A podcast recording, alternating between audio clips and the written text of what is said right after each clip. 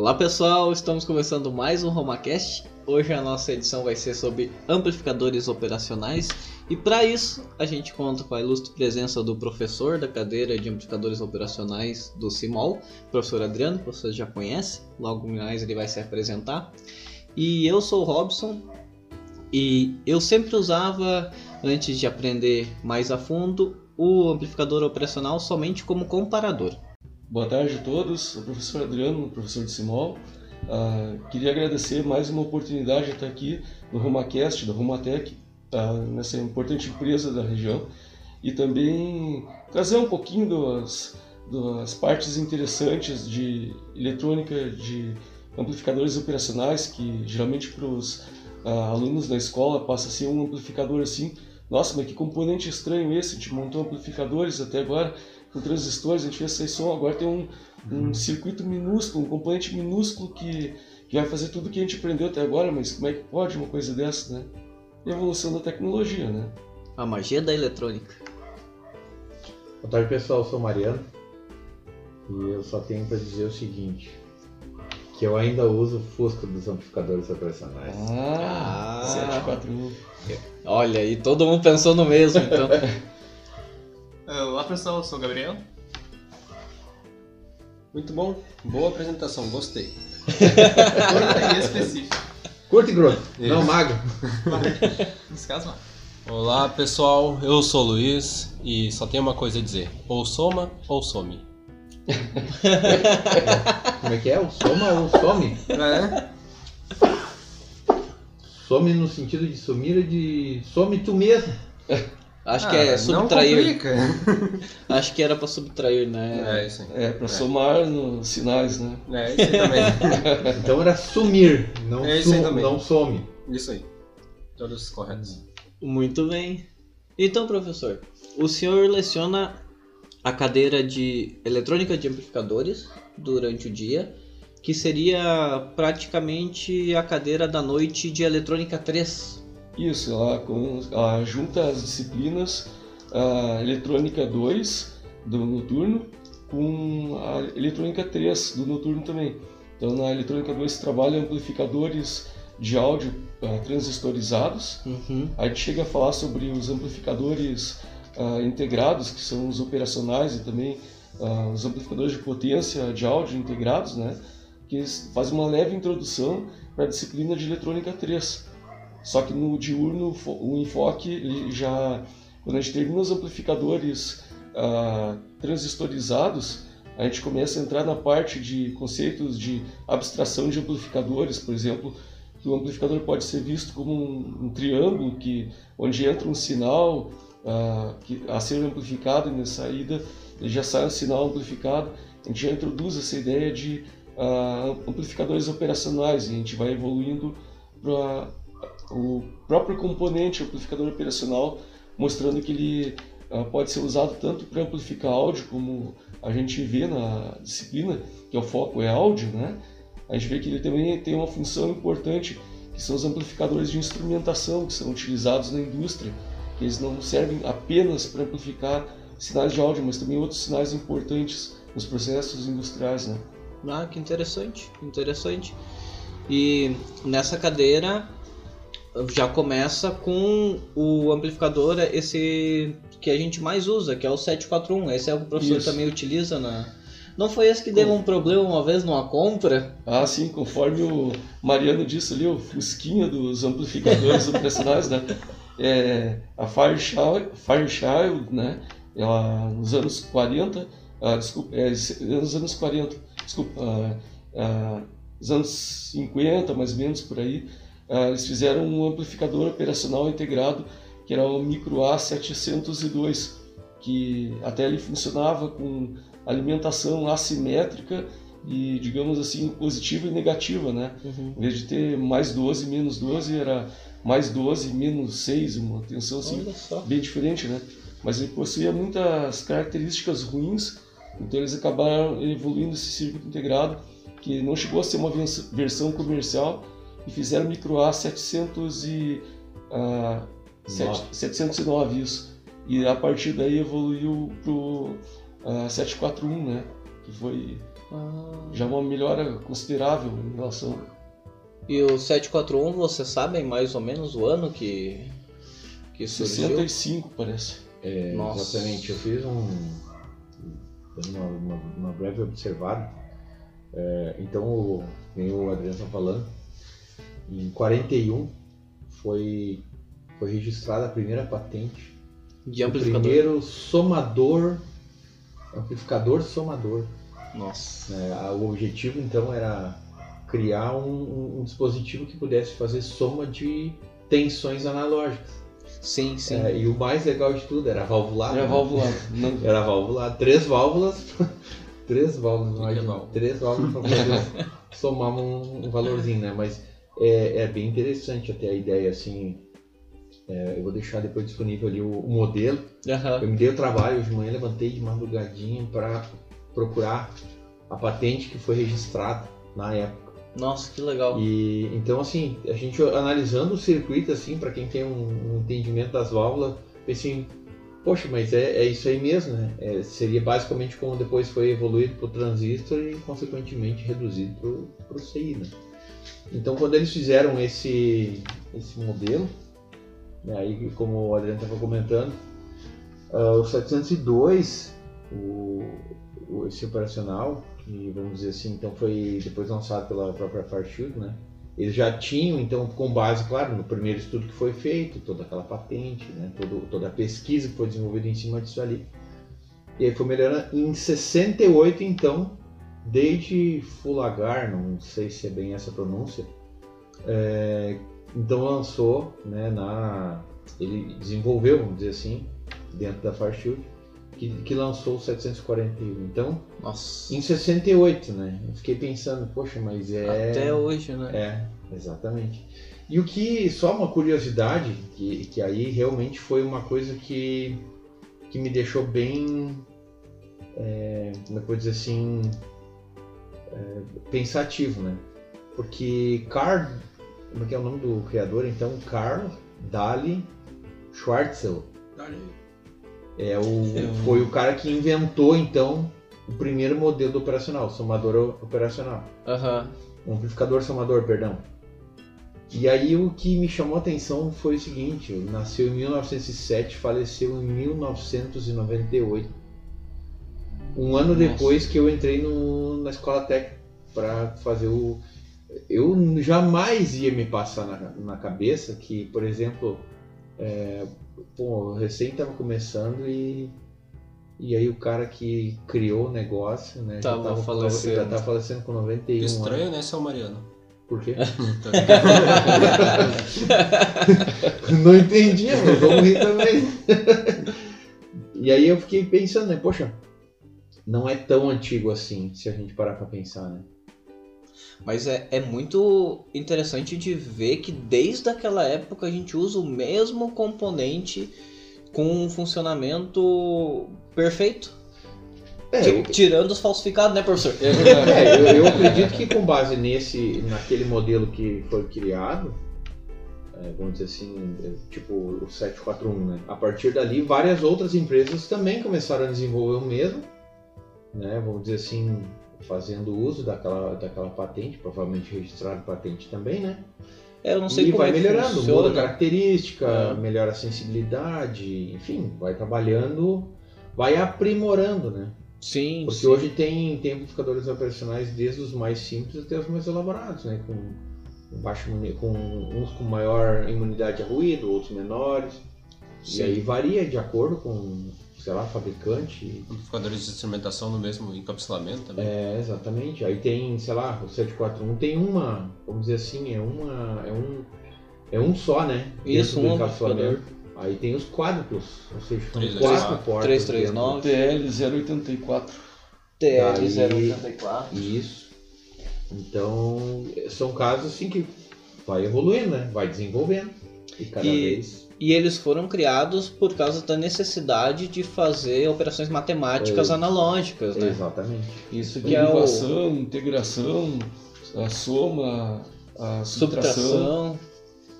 E é muito diferenciação. Sim, sim, sim. E É. não existe até hoje uma placa que tenha ah, um circuito eletrônico complexo com microcontrolador que a gente conserte, por exemplo, um motor eletrônico que não tem um operacional. Que não tem pelo menos um. Sim. É, e, e aí, se a gente parar para analisar, ele estava comentando agora no outro atendimento mais cedo, é, toda a eletrônica digital que tem hoje, muitas operações, né, que hoje já, já estão dentro de um determinado chip, é implementado um circuito operacional. É verdade. É um, um outro CI que também é muito usado é o 555, né? Eu sabia que tu ia puxar esse. que tem, pelo- tem no mínimo duas portas ali dentro, né? Dois operacionais. É muito maluco Funcionando isso aí. comparador, né? Sim, Isso. exatamente. Então tu vê assim, claro, é, é um arranjo de transistores, como outras portas também, né? Portas lógicas, mas para um, pra um circuito integrado com funcionamento linear é muito fantástico a, É. a solução, né? Porque a- a- os sis- sistemas analógicos, bem ou mal, estão aí, né? Por mais digital que a gente esteja vivendo, né? tudo o mais complexo dos equipamentos de medicina, vamos lá, vamos, sei lá, vamos, vamos pegar assim, um dos melhores eletrocardiógrafos, os melhores encefalogramas, todos eles captam sinais analógicos, né? Isso tem que ser tratado E tudo isso começam a ser tratados com os nossos com circuitos. Né? amplificadores. Exatamente. Sabe que, só uma curiosidade que me veio no ensino médio, quando o professor falou assim, ah, agora eu vou ensinar um pouco sobre amplificadores de instrumentação. Deu, pá, agora eu vou pegar uma bateria, uma guitarra, e vai, vai bombar, né? Porque já, a gente tinha o de áudio antes, né? De Amplificadores para instrumentos musicais. Esse era a instrumentação que tu pensou. É esse mesmo. E professor, o senhor poderia falar sobre alguns tipos de aplicação desses amplificadores para nós? A, a primeira assim que eu poderia sugerir para o pessoal que está começando com eletrônica, no caso é uso para áudio mesmo, o chamado amplificador inversor, né? Que é o que é implementado o transistor, ah, por exemplo, o amplificador de polarização fixa, que é o amplificador assim mais ah, cru que tem, digamos, em eletrônica. Eh, usa um transistor, dois resistores, dois capacitores lá, consegue um ganho de cento e pouco, 192, vamos dizer assim. Já o amplificador operacional, que vai usar praticamente o mesmo número de pontos de solda, usando um 741, por exemplo, vão ter menos pontos de solda e um ganho que pode chegar a, em vez de ser cento e poucos, ele pode ir a mil e poucos, pode aumentar muito o ganho. Nossa. Então é, fantástico, em vez de ter vários estágios de amplificadores montados ocupando um baita espaço de placa, a gente usa uma placa muito pequena, mu- muito compacta, consome menos energia, ah, fácil, a reparabilidade, isso que é importante também, muito fácil, porque basta trocar um chip, troca tudo. Sim. E cu- custa centavos, até no máximo um real. E, Apesar dos preços dos componentes estarem elevados, como tudo está caro, né? Sim, sim. O 741 ainda continua assim um preço na faixa de um real ainda. É incrível como ainda pelo preço assim ainda é, Com tudo que ele tem, com né? tudo que ele tem ainda oferece um preço aceitável. Né? Muito interessante. Outro exemplo que poderia sugerir é um somador, como ah, o pessoal normalmente que músicos ali, como o Luiz tinha falado, né, a respeito de instrumentação, o pessoal que gosta de música é uma forma muito ah, tranquila para quem está começando eletrônica implementar um mixer, que é um somador de sinais. No caso, vocês colocam no- vários potenciômetros, quantos quiserem na entrada, vocês conseguem dosar na entrada esse sinal de uma guitarra, de um teclado, de um, ah, vamos dizer assim, uma bateria, né? Só no microfone para MC não, porque funk não é música, né? Então a gente não poderia dizer que um funkeiro usaria isso, né? Brincadeira, né? faço sempre essa piada com meus alunos, mas quando se tem música clássica ou rock, eu, eu acho que não precisa muita coisa mais que isso, né? Sim. Brincadeira, né? Minha, minha opinião não vale assim. mu- muita coisa, né? Mas daí vocês podem ligar os instrumentos e dosar a quantidade de, do som, da voz, do vocal, ou da- mais da guitarra, tudo com componentes super fáceis de encontrar e também implementar uma mesa mixadora ou misturadora de forma fácil. Essas são duas aplicações para iniciantes que são bem interessantes, né? Ah, Cada entrada é isolada com o seu, daí pro pessoal que tá isso, escutando, isso aí. E, ju- junta tudo em uma única saída. numa única Uma saída. única saída para ligar num amplificador de potência. Que interessante. Olha só, gente. Então você pode ligar vários instrumentos e controlar cada o volume, entre aspas, de cada um da saída que vai ser todos eles juntos ao mesmo tempo. E além disso, ainda, dá pra, ainda nessa área de música, dá para implementar um equalizador gráfico para selecionar a faixa de graves, agudos. Então você consegue, ah, dependendo da qualidade do, do amplificador operacional, do filtro que ele vai ter, ele consegue filtrar muito uma faixa de frequência. Por exemplo, dependendo da aplicação que se fizer, pode até isolar a faixa de voz de uma pessoa, ou isolar tal instrumento, ou até mesmo um ruído indesejado na música, se conseguem separar. Que legal. Tem como fazer isso. E ainda as aplicações são inúmeras, né? Mas não vou ficar aqui tomando muito tempo também. É, até em- eu lembro que meu pai me, me dava as revistas de eletrônica, do Beabá da Eletrônica, Saber da Eletrônica, né? Ah, do Beda Marques e também do Newton Sebraga.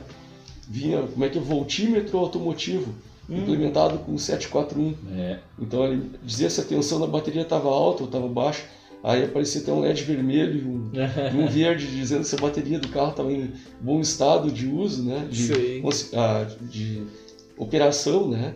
Então é muito legal assim.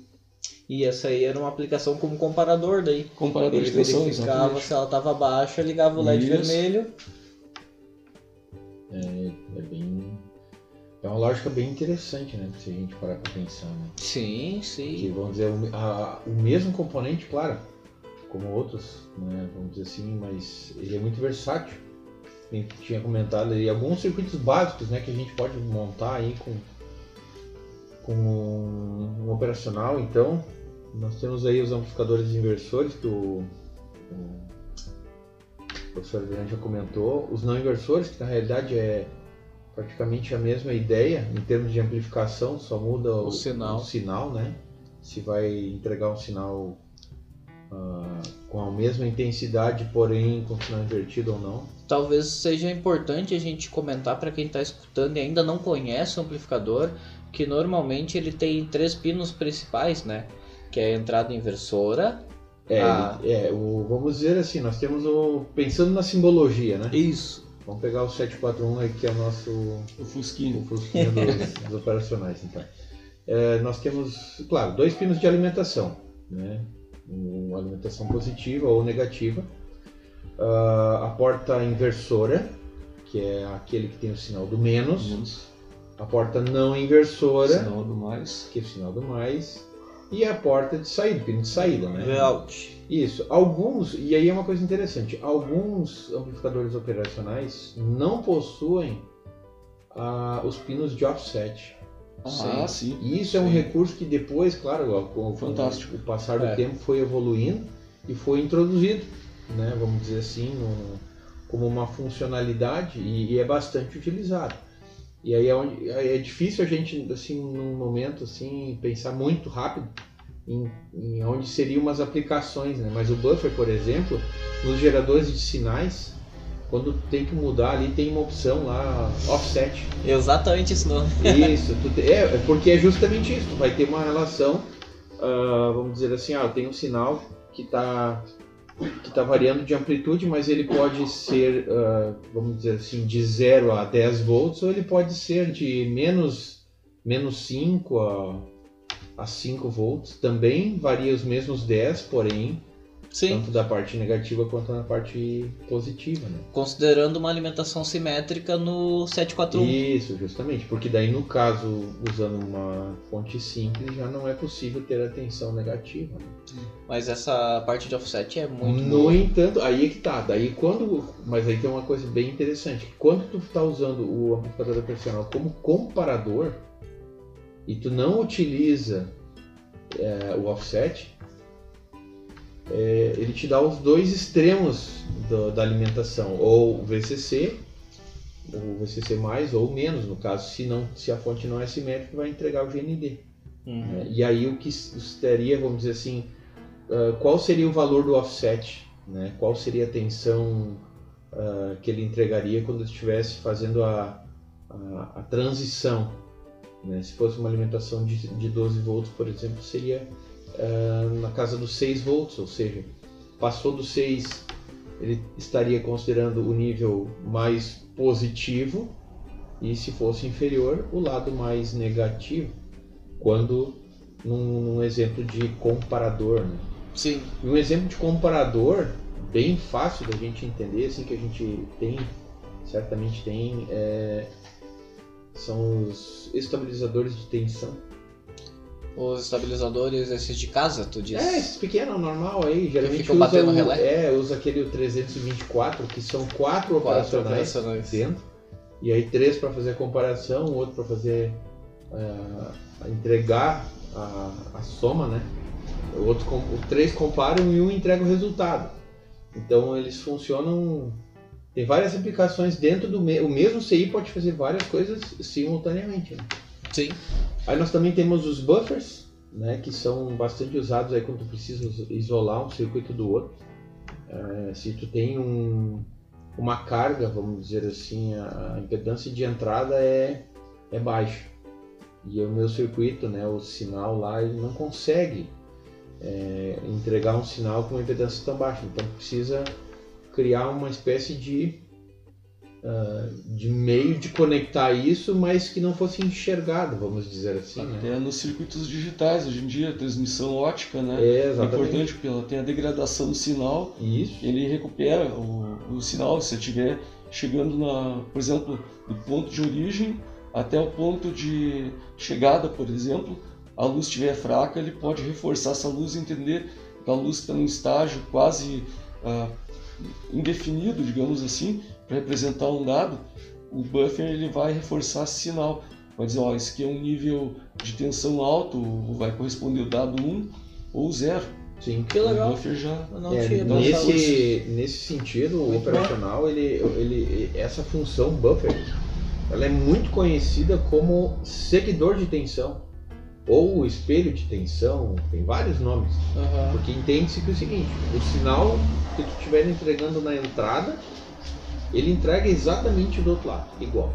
Sem. é, ele fica transparente para o circuito. É, é bem, é bem bacana mesmo.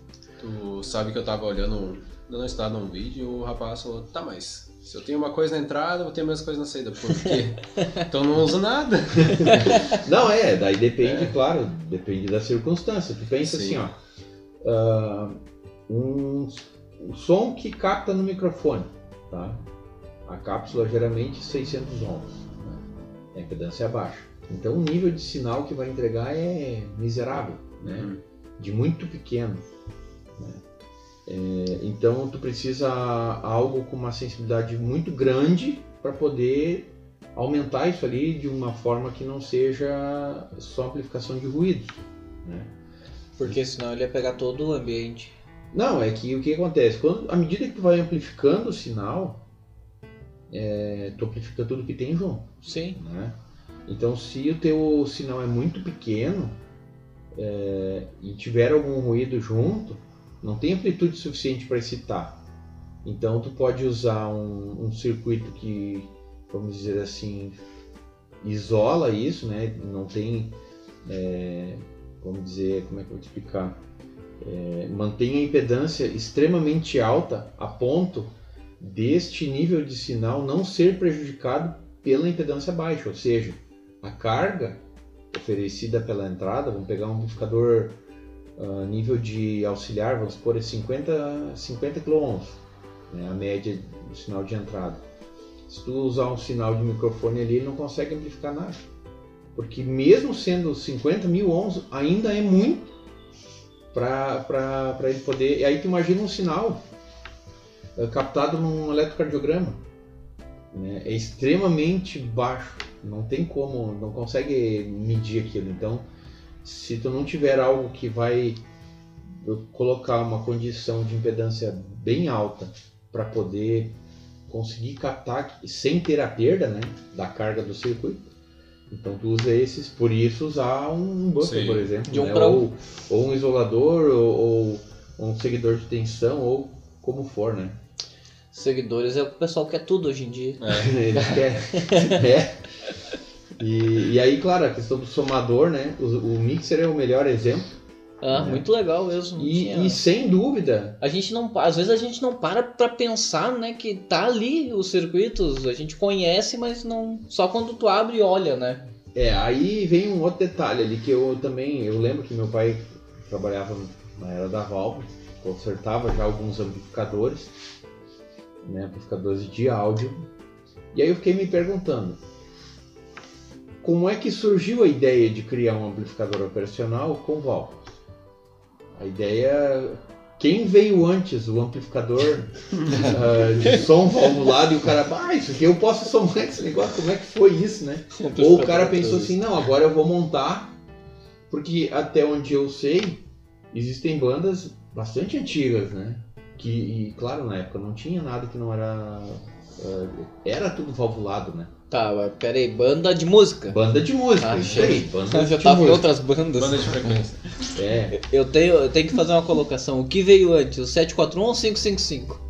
É tipo o ovo e a galinha, só que pra eletrônica. não, não. Tem que obrigatoriamente ter um 741, né? Se ele tem dois dentro, né? Não tem como. Rápido. E aí depois nós temos o. Assim como tem o somador, tem o subtrator, né? Agora vem a pergunta aí, Luiz. Qual é Aí, ó. Qual é o integrador, Gabriel? Foi mais rápido. Não, tem que ser mais rápido antes que me perguntem. manda, mano. Não, é que olha, pensando daí nas, nas aplicações matemáticas, segundo.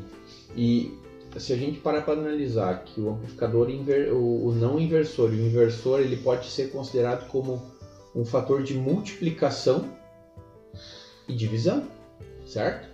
Se nós tivermos um, um amplificador inversor é, que tenha um ganho 10, por exemplo, e eu entrego sinal de entrada 1 volt e o meu ganho é de 10, a saída é 10 volts, ou seja, tô, é como se eu estivesse multiplicando por 10. Numa analogia muito rápida aqui, todo sinal que eu entrar, ele vai multiplicar pela constante do ganho. Então se eu, sei lá, variando de 0 a 10 volts e tiver um, ganho de, de 10, obviamente, Zero assim. qualquer valor multiplica por 10. E se fosse ah, um ganho de 0,5, por exemplo, eu estaria fazendo uma divisão por 2, que é um meio. Né? Tô- 0,5 é um meio. Então eu vou pegar qualquer valor de entrada e vou dividir por 2. Então se eu tiver um ganho de 0,25, eu vou estar dividindo por 4. Então Agora- aí eu já tenho duas operações matemáticas, só mudando, invertendo A entrada. dois Ah, não. resistores. Os ah, resistores. isso, o valor do resistor que determina se eu vou multiplicar ou se eu vou dividir. No caso, para multiplicar. Ah, tá sim, o RF, o RI lá. É, Isso. porque se a gente for considerar lá o, o- o ganho, né? O, o, v, o, o V0 ele vai ser o, o RA dividido pelo RB, né? Com sinal negativo.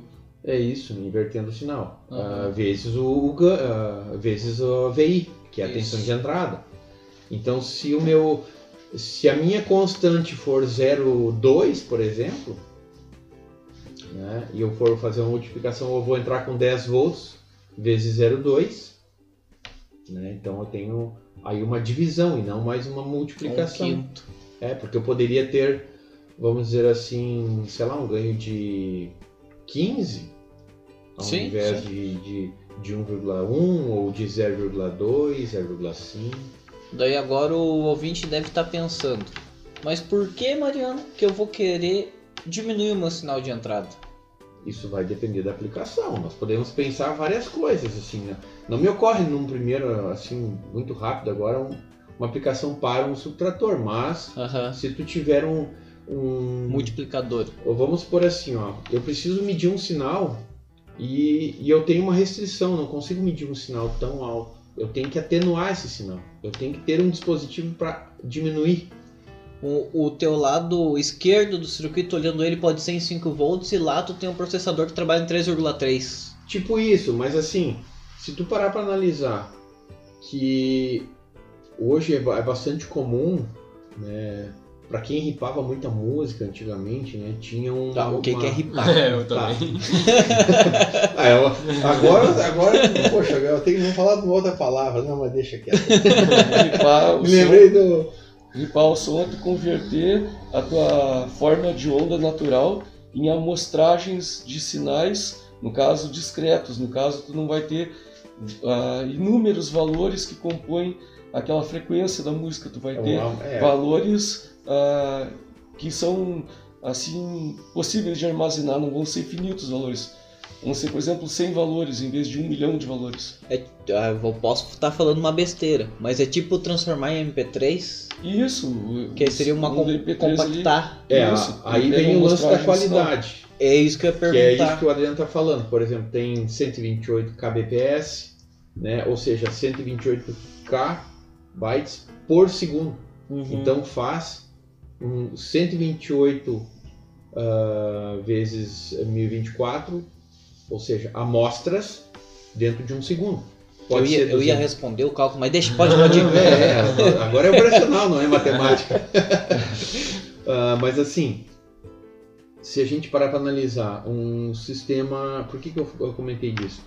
Porque muitos dispositivos, é, por exemplo, uma rádio que está fazendo uma transmissão, né? as pessoas estão ali em volta, estão, por exemplo, a gente não está utilizando agora, nesse momento, um controle automático de ganho Uhum. para fazer a normalização do áudio.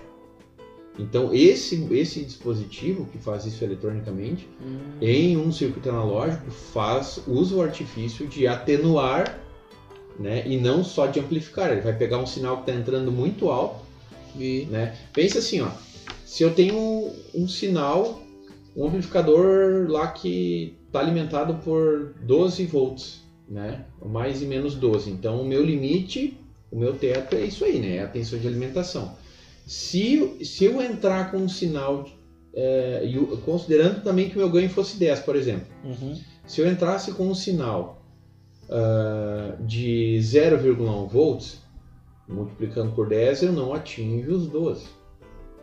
Mas se eu pegar, por exemplo, entrar com um sinal de 2 volts, multiplicando por 10, eu tenho 20, ou seja, mais e menos 12 é o da 24 no total, certo?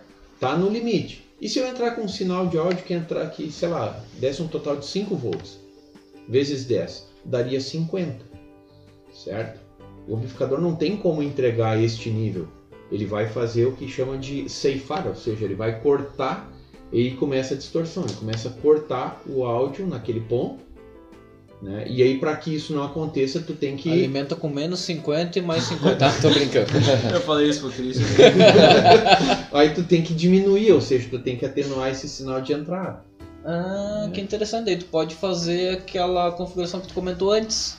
É, não é bem assim, né? Mas é uma o- hipótese. É, o que que acontece? O fato de tu ter um circuito que recebe esse sinal, ele, ele pode estar...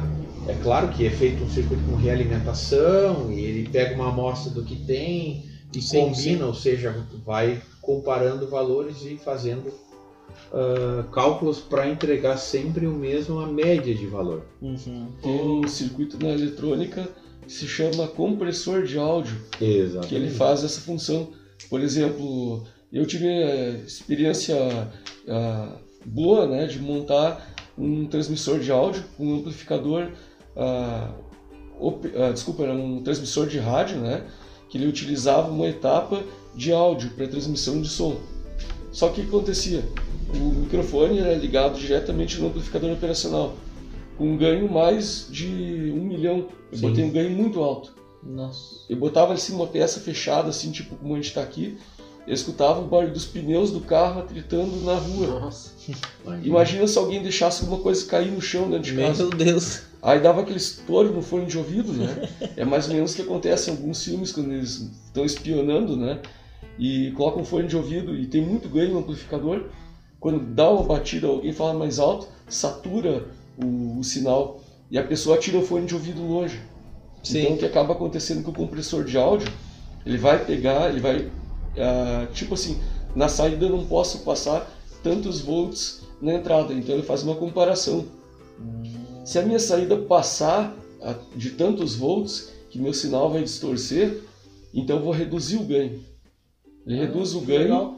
e faz com que o sinal passe, tanto assim como o sinal for muito baixo, ele vai colocar no ganho máximo. Então, sempre o ganho vai ser máximo para o sinal de intensidade baixa ou alta. Uhum. E os equipamentos de som hoje em dia, as gravadoras utilizam esse recurso para manter sempre o som nivelado.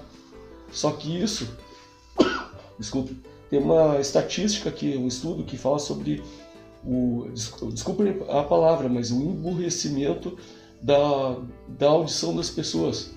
Porque as pessoas passam ouvindo muito essas músicas MP3 e também as músicas ah, que são produzidas tanto o som que ah, exemplo né, de um passarinho cantando sei lá no, no fundo musical ele tem o mesmo volume de altura do que uma pessoa cantando no volume máximo.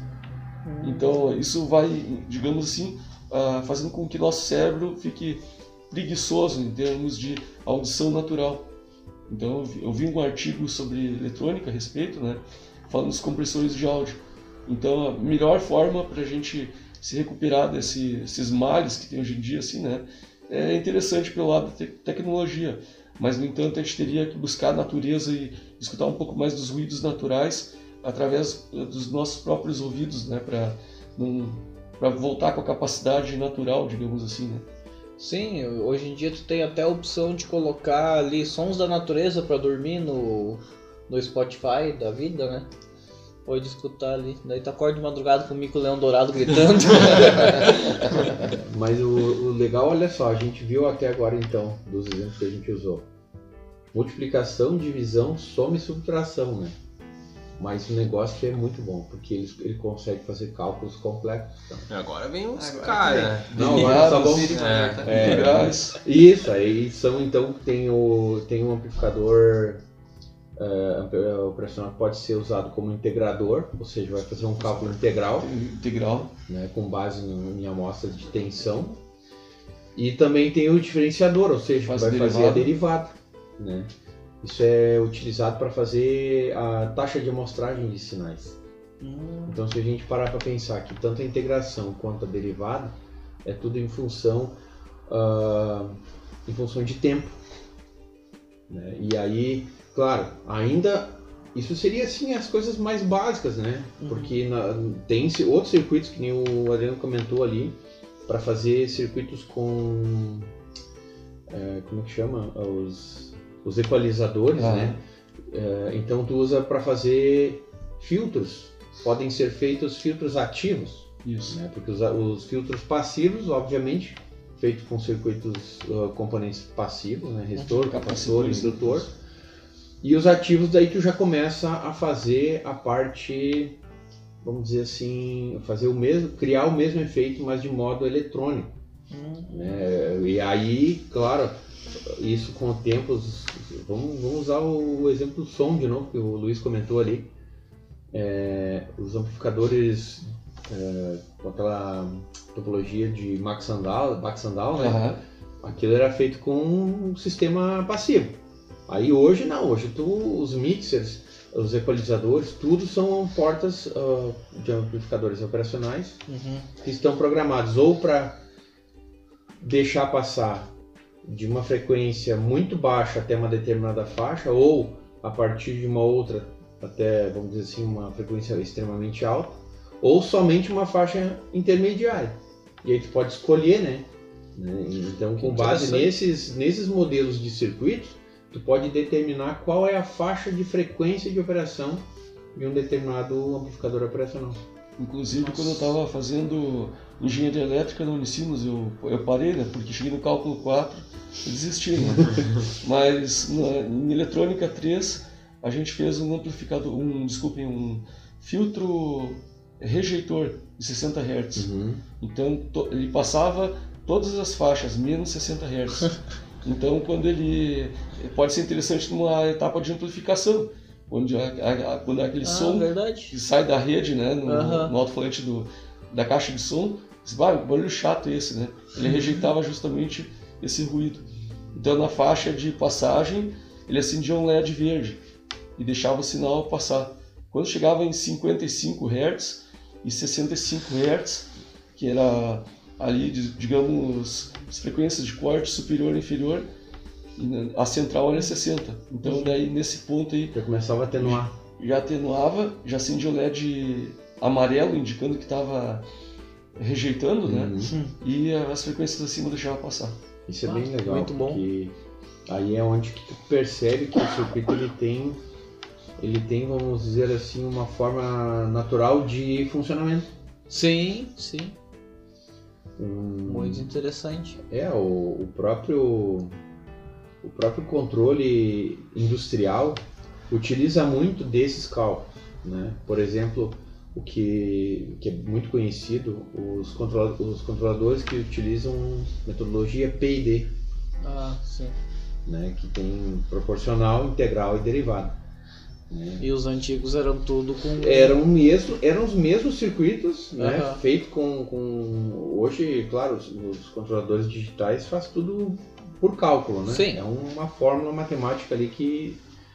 Mas os, os controles analógicos, né? Tinha uma famosa marca de controladores aí que ainda tem no mercado. E era muito legal, porque eles usavam três, na verdade, um, quatro portas, né? Para fazer cada uma delas uma, uma parte, uma fazia proporcional, outra integrador, outra diferenciador, né? E fazia um controle P&D totalmente analógico. Eu lembro disso. Isso era muito legal. Tu chegou a fazer algo parecido. Sim, eu fiz um proporcional integral. Era um PI, controle PI. né? E assim, para aplicação foi bem bacana, assim, foi bem, bem legal. Já deu bastante trabalho para Ah, ajustar. né? Porque naquele caso eh, eu não, eu, não precis, eu não precisava ter. Eu queria ter um pouco mais de precisão no controle, mas ao mesmo tempo não queria ter que dispor de controle para o usuário poder mexer e desregular. Então foi, foi uma série de testes, porque é, E a tua precisão não precisava ser ao extremo também. Não, que não. ter um controle é bom. só um controle funcional que der- tivesse um resultado sim, muito próximo do, do, do que eu desejava, vamos dizer assim, né? E, mesmo eu acho que naquele atendimento que fez ali naquele Sim. sistema, aquele era um sistema de exaustão, né? Numa caldeira, né? Isso, uma caldeira. É. Lá eu tive que controlar o controle PID. É. Proporcional integral e derivado. Isso aí é, é a parte mais chata. Se tu não, se tu não tem o- os valores calculados para tu acertar, Esse foi o problema. é um pepino. Porque eu não tinha os cálculos. Então qualquer alteração que, que desse ali, a alteração era gigante. Porque eu não estava calculando. E aí, daí aí, pra te ajeitar isso na mão sem fazer os cálculos, às vezes é melhor tu parar e fazer todos os cálculos.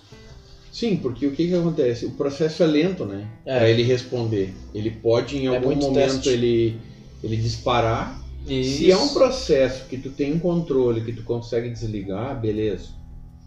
Aí tu pensa um processo. Não, numa- não podia desligar. Pensa numa caldeira, né? Que tu tá com o negócio ali Tocar um balde. A- o negócio, tu já tá numa situação que tu não queria estar, né? Fazer o, o ajuste do controle com tudo ligado, né? É. E aí é complicado, porque qualquer. E outra que tu tá correndo contra o tempo, né? Porque Sim. tu tem que fazer ali na hora e testar na hora. E ainda nessa questão da caldeira no ambiente industrial, que tem é, uma emissão de ruídos eletromagnéticos muito acentuada, como fazer com um amplificador que tem um ganho tão alto, uh, eliminar todos esses ruídos e deixar passar só o sinal que é Que necessário para né? amplificar do lado de uma caldeira. Felizmente o amplificador operacional ele já tem na natureza dele o modo diferencial, que no caso ele amplifica só a diferença de tensão aplicada ah, nas duas entradas, né, na entrada inversora em relação à não inversora. Então quer dizer, ah, ele vai amplificar só o sinal que está entrando ne- nessas duas entradas, a diferença de potencial? Sim. Então a, aquela ruído, aquele ruído que é captado, por exemplo, pelo, pelos dois fios do termopar, que chega de forma assim igual nas duas entradas, aquele sinal em modo comum ele não é amplificado. Sim.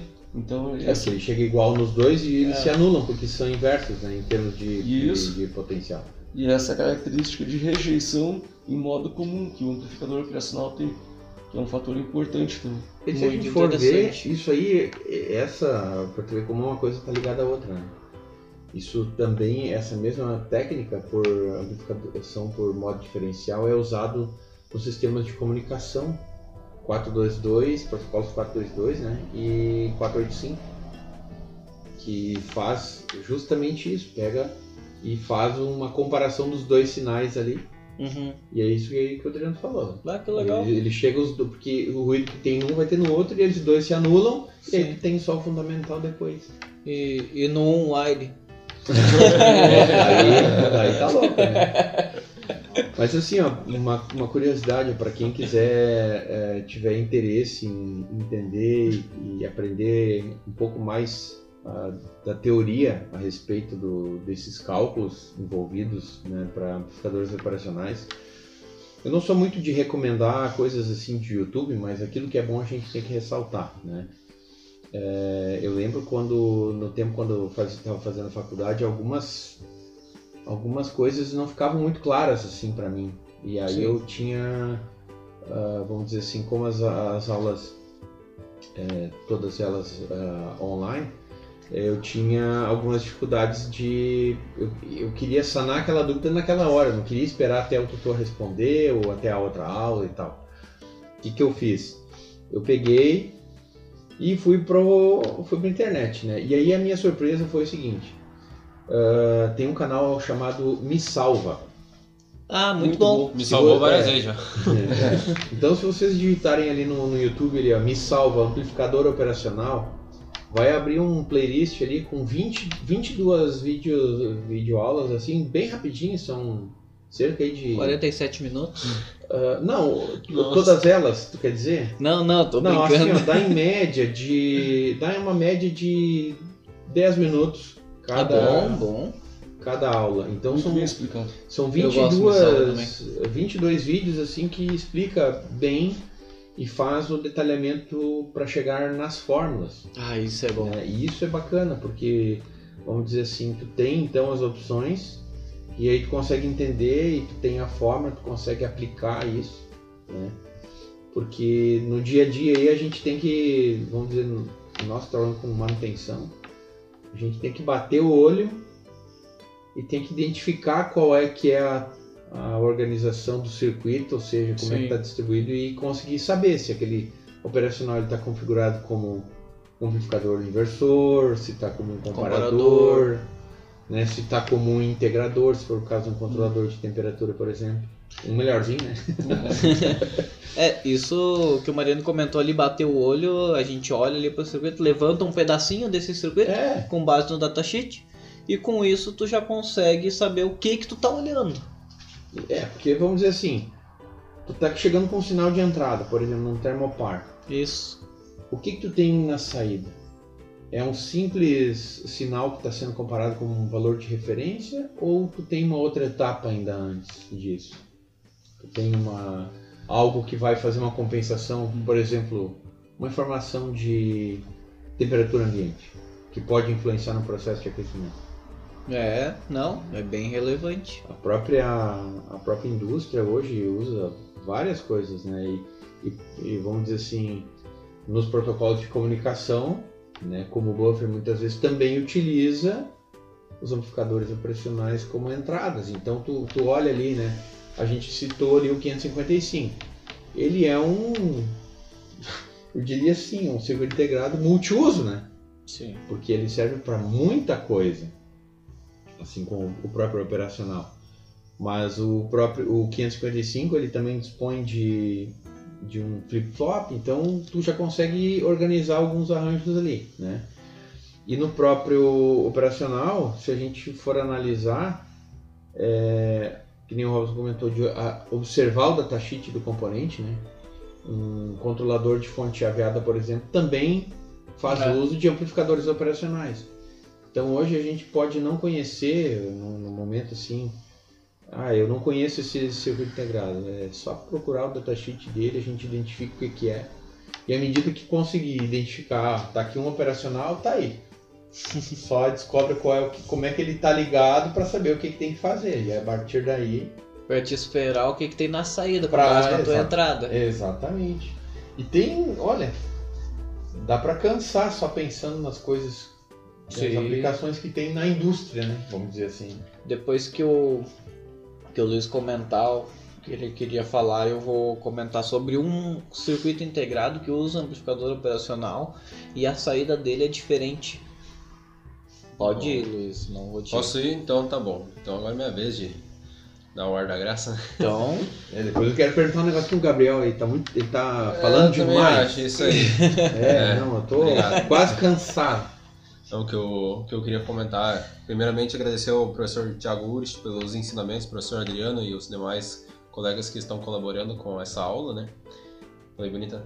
Por favor. E... É, o- como, é, o- co- como é que é? Agradecer minha mãe e É meu um- pai. É um maisinho do lado lá na, É, na nota. isso. Mais um. Ah, eu separei um, um- dois fatores importantes ali, que são capacitores de desacoplamento, ou seja, tá numa indústria Uhum. que a gente está acostumado, vamos supor, no colégio montar num cenário bom. Sim, sim. onde- Um ambiente É, controlado. vamos dizer assim. exatamente. Que nem o Rob estava explicando ali numa caldeira, por exemplo, onde tem fatores e fatores de ruídos e E todo externo, né? é e todo externo. Então, uma prática muito boa que a gente tinha e o professor Thiago Urich passou era um capacitor, ou seja, se fosse uma, uma alimentação simétrica, onde eu tivesse mais 12 e menos 12, então um capacitor de desacoplamento geralmente 100 nano, Uhum. pro mais e pro menos, né? E também outra coisa muito importante era os diodos de proteção para alimentação, que apesar de ser uma colaboração que a gente pensa, ah, mas que simples, né? Eu sabia que era só botar um capacitorzinho e funcionar tudo. Mas não é bem assim, a gente acaba esquecendo às vezes de, de fazer esses pequenos detalhes e quando vê tá lá atrapalhando, né? Já que tudo é um nível de tensão, né? Sim. Dentro dele, então só essa seria minha colaboração. Muito bom. Muito importante também. Esses tempos a gente tava com um circuito lá que o resistor em cima do cristal fez toda a diferença, né? Na questão do, do resetar ou não do microcontrolador. O, o que eu ia comentar é um circuito que ele leu o Thermopart pro J. Eu não vou lembrar bem da estrutura interna do, do CI. Mas, se eu não me engano, se o Sérgio tivesse aqui, ele ia poder me auxiliar agora, porque também pegou. Ele lê uma tensão analógica, eu acho que ele passa por um operacional primeiro, e a saída, ele tem um pino de saída que sai em frequência. Então ele modula a frequência de saída para o microcontrolador ler a frequência, conforme a frequência que ele está lendo, é a temperatura que está no termopar. Achei Se muito interessante. engano, se eu não estou enganado, LM297. 297. Não. Não. Eu, no tempo da escola, eu lembro que tem uma, tem uma empresa de ônibus aqui na cidade. E a maior delas, né? Tem duas, né? Tem duas? Tem duas, tem duas. Ah, A maior delas. E aí eles me procuraram na ocasião para fazer um concerto. E eu achei estranho, né? Fazer um concerto. É, Veio uma voz aqui do, uma, do voz, além. uma voz do além. Com um sinal Uma, milagroso. uma, uma voz que vem além do Sérgio. É, o LM331. 331. Tá, esse é um, é um deles também. Mas deixa eu botar aqui, deixa eu fazer uma pesquisa rápida aqui, ó. É, Claro. é um conversor. Olá pessoal É. do Me Salva. Não, não, não, não, não. Conversor de tensão em frequência. Isso, Ah, isso aí. ele isso aí. M20. Tensão, frequência? Ah, eu tava pensando em outra frequência, tensão. Tem também. Tem também. M29, 17. Ó, mas passou 29, perto. 17. Faltou Aí é esse aí, ó, viu? Eu só organizei de Conversor forma de- errada, né? Conversor de ah, frequência para tensão. Estou trabalhando com ele no reparo do num contagiros de uma máquina, numa retroescavadeira. Estou restaurando esse contagiros. Então, o, o, o caso era muito parecido, porque o que, que era o equipamento que eles queriam que eu consertasse? Quanto a giro? Não. A retroescavadeira? Era o freio motor Ah, dos ônibus. Ah, esse é Como é na que é o, nome da sonorização? Sonoplastia. É, sonoplastia. Então, assim, o sinal, é, o equipamento ele tinha que acionar uma espécie de uma, de uma válvula e ele fazia, ele tinha que medir uma, medir um sinal, Analógico. um analógico, né? Ele media uma, uma um- lá o sinal que vinha do tacômetro, né? Aham. E aí tinha que analisar aquilo ali se estava dentro de uma, era se eu não estou enganado era 1300 RPM. Ah, não, então. Que ele- Tá, ele A- até né, se, se, se o giro tivesse acima dos 1300 ele acionava o freio motor Que né? interessante. então vamos dizer assim o motorista o ônibus está embalado ele chegou lá e, e freou bruscamente né? então em função da, da Rotação pressão do é, da pressão que ele deu no freio e em função da rotação do motor Que ele ele acionava isso ele acionava o freio acelera. motor Nossa, que para interessante. ter o, o- vamos dizer assim uma capacidade maior de frenagem né? Sim, sim, sim. e aí é uma aplicação para eletrônica analógica vamos dizer assim que normalmente a gente não pensa né? Exato. E nem imagina que tem um CI que faça isso, né? Tem tanto circuito integrado pronto que junta outros componentes internos que fazem tanta coisa que a gente não imagina. sim, sim, sim. Isso, Mas é, deixa isso é eu uma grande vantagem da que- manutenção. Eu queria fazer uma perguntinha pro, pro Gabriel. Ele tá aqui do meu lado aqui bem bem sereno. E eu lembro que a gente estava comentando semana semana retrasada e sobre os 555 e tal e ah, também a gente fez alguns estudos sobre sobre isso né? E aí ele fez uma tava fazendo uma pesquisa. Conta para nós Gabriel como é que foi a tua pesquisa em relação aos amplificadores operacionais dentro do estudo que tu fez que que quais foram as curiosidades que tu que te chamou a atenção né dentro do estudo e, e quais foram assim as maiores dificuldades para o entendimento Ah, primeiro começar pelo mais difícil, aí a maior dificuldade foi a questão do integrador e do derivador, porque ambos funcionam à base de cálculos. Ou seja, se tu quer ter um entendimento mais profundo deles, tu tem que estudar cálculo. Pra conseguir ter entendimento de como ele funciona, como ele vai fazer a a amostra de tensão, a derivação e tal. E uma coisa muito legal que eu vi foi a questão eu diria do 555, como ele foi comentado antes, que é um CI que me chama muita atenção, eu gosto muito dele. E eu gosto muito da questão da comparação de tensão. Ah, das partes invers- inversoras, não inversoras. Uma coisa que me chama muita atenção. legal Muito bem. É, é, é, um, é uma coisa que a gente, vamos dizer assim, é, quando vai desenvolver um circuito, né? Na hora Sim. de pensar em.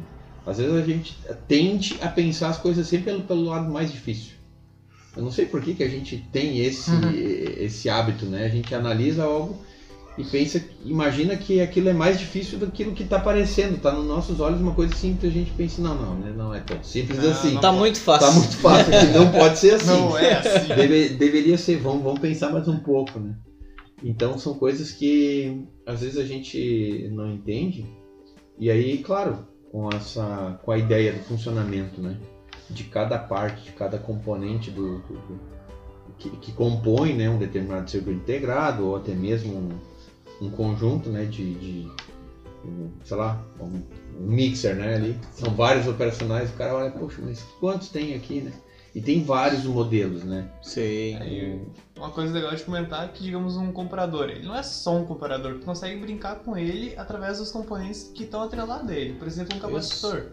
Consegue controlar o nível de disparo desse comparador. Isso que é o legal. Sim, sim, sim. Tu diz uma rampa de carga, por Isso, exemplo. ou descarga. mais o tempo mais elevado, um tempo mais Isso. curto, assim, tu vai Agora falar em, em descarga, eu me lembrei, ó, posso fazer um dispositivo E quando eu puxar a descarga no banheiro, depois de um tanto tempo ele vai desligar a luz sozinho. Olha, e funciona, dá pra usar um Ah. operacional. Tem sentido, porque é quando tu tá saindo. Claro, eu boto um potenciômetro É, na já- cordinha. Depende do anterior, né?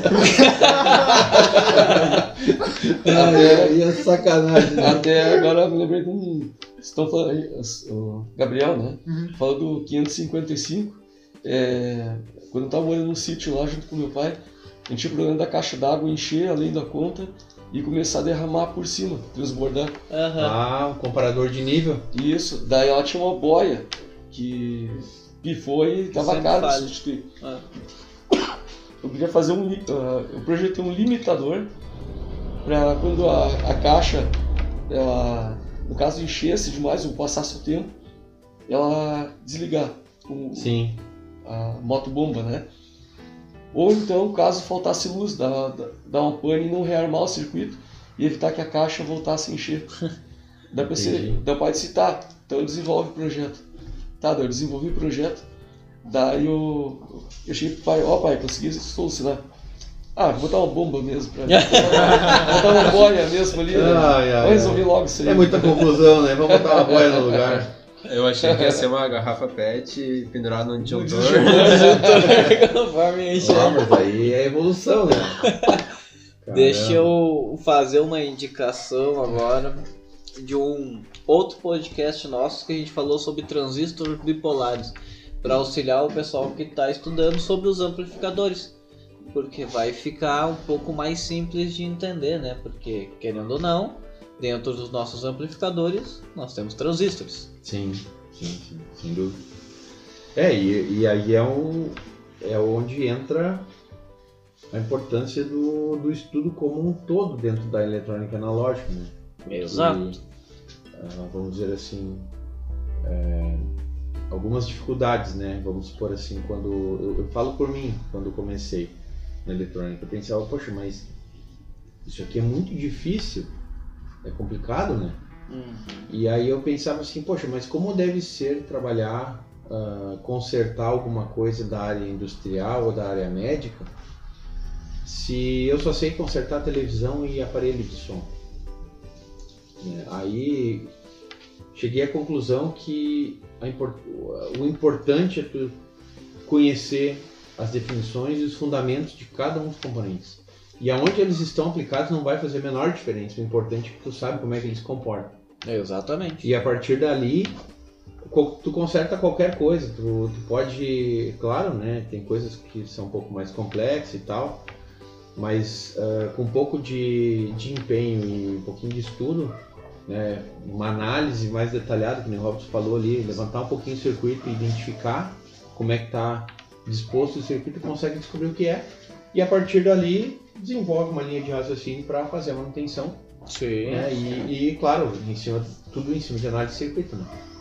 É, não, mas é bem isso aí. Um exemplo pra gente chegar nos, nos finalmente aí. É, hoje eu tava fazendo um concerto que pegava uma referência, era com um amplificador operacional, e o erro dele era tensão de entrada baixa. Mostrava lá no display, tinha uma placa de processamento que recebia informações da placa de fonte e lá dizia tensão de entrada baixa. Antes mesmo, antes mesmo de abrir o equipamento, eu já pensava assim: eu vou ter um circuito que vai ou ler a tensão do link DC ou vai ler a tensão de entrada AC com alguns diodos para transformar em DC para ler para um operacional. Dito e feito. Foi só eu procurar o link DC lá, qual que era o circuito que tinha os resistores de, de potência para rebaixar essa tensão, que era um link alto, né? 400 volts mais ou menos. Daí fui seguindo aquele circuito, cheguei até o operacional, fiz a medição de entrada, estava tudo certo, comparei com outro equipamento, que eu tive a sorte de ter outro Sim. equipamento, nem sempre a gente tem. Mesma tensão de entrada, foi medir na saída, eu vi que estava errado e eu já sabia que o operacional estava com defeito. Então foi um conserto que, como o Mariano falou, eu nunca tinha visto aquele equipamento na minha vida. Primeira coisa que eu fiz foi pegar o manual para ver como eu alimentava ele. Uma vez que eu alimentei ele, eu vi o erro. Eu, eu solucionei três erros nesse equipamento de saída. Primeiro erro foi que precisava ligar o encoder do motor. Daí, beleza, liguei o encoder do motor. Segundo erro foi que eu tinha que alimentar um segundo ponto de tensão, porque era a tensão de alimentação que é power supply é separado do control supply. Então, alimentei a segunda vez e o terceiro ele lia o motor, a potência se o motor estava ligado. Então, esses três erros eu solucionei até chegar no erro que acontecia, que era erro 410. E esse erro 410, daí eu abri o equipamento para seguir esse circuito que eu falei que foi a lógica que eu já estava com a ideia na cabeça que eu tinha que monitorar um do, ou o link ou a entrada C. Então eu sabia que ia chegar num operacional ou num autoacoplador, né? Mas no caso ali é no operacional. Sim. Daí chegou no operacional foi tudo mais simples, mas os componentes são todos os mesmos. Passei por resistor, passei por capacitor, passei por diodo e cheguei nos transistores no operacional. Então, pessoal, é bem aquilo que o Mariano falou. Tu não precisa conhecer todos os equipamentos. Tu precisa conhecer os componentes e saber como eles funcionam. Sabendo isso, se conserta qualquer coisa, tendo tempo e paciência, porque nem sempre vai ser fácil, nem sempre vai ser rápido. Às vezes tu vai ter que deixar um pouco de lado o equipamento, esperar a cabeça dar uma uma esfriada, depois tu vai voltar para aquele equipamento, vai ficar bem mais simples também. Ou É. senta com um colega de trabalho, conversa um pouco, a pessoa que está de fora às vezes vai ter uma visão bem diferente do concerto, vai seguir uma outra linha de raciocínio e vai ficar muito mais fácil. Normalmente não é fácil nem rápido. Exato. Lady Murphy. Quando se torna fácil e rápido é porque tu já fez muito e tu vai achar que aquilo tá errado. É, alguma, alguma coisa. Como é que é? Alguma coisa, alguma coisa não tá muito certo. Algo errado não está certo. Isso. É, uma, uma coisa que eu concordo com, com o Robson falou, importante a gente conversar também com outras pessoas que trabalham na mesma área. Não pensar que a gente consegue resolver tudo sozinho. Muitas vezes a pessoa que vocês estão conversando, ela já passou por aquela situação e pode trazer a resposta que vocês estavam buscando, né? Então, isso também é bom, as redes que vocês têm de amigos né, e conhecidos para conversar a respeito do assunto, né? Sim, sem dúvida. Uma conversa não só se faz de assunto de futebol e novela, mas de eletrônica também, né? É verdade. E uma conversa de eletrônica é muito divertido. Ah, é muito, realmente. Quem, quem tá escutando a gente aí deve, deve seguir o mesmo linha de raciocínio pra estar até um momento com a gente. É isso aí. E esses tempos o, o Célio dando risada ali na bancada, ele falando, ah, tô escutando o episódio tal, muito bom isso que ele... ele já deve ter escutado pelo menos uma vez cada episódio. É, não, é isso aí, né? Então tá, gente. Mais uma vez, professor Adriano, muito obrigado pela sua presença. É sempre muito esclarecedor e, e muito gratificante contar com a presença do senhor aqui. Obrigado pelo convite. Sempre que convidarem, eu tô à disposição aí. a empresa está de portas abertas para o senhor. É sempre um, um acréscimo tremendo a nossa, nossa conversa. Bom, obrigado aos demais colaboradores. Sei, eu não sei porque eu balanço a cabeça, ninguém vê. eu só fazendo assim aqui. É que a gente vai conversando, concordando, É. gesticulando. Pa- Parece aqueles cachorrinhos que eles vendem na banca ali, né? Dá um Do tapa na cabeça e a cabecinha fica. Tá, tá. Então tá, gente. Muito obrigado a todos que ficaram com a gente até o momento. Não esqueçam que tem outros episódios do RomaCast no Spotify, Google Podcast e também tem nosso canal no YouTube. Obrigado a todos e até a próxima.